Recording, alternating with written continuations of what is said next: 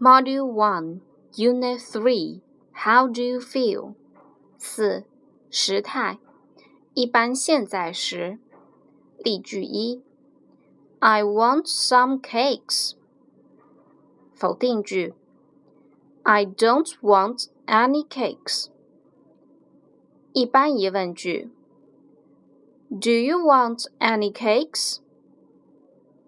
肯定回答 ：Yes, I do。否定回答：No, I don't。如果要对例句中 some cakes 进行提问，则要用 What do you want？例句二：Susie wants some flowers。否定句 ：Susie doesn't want any flowers。一般疑问句：Does Susie want any flowers？肯定回答：Yes, she does。否定回答：No, she doesn't。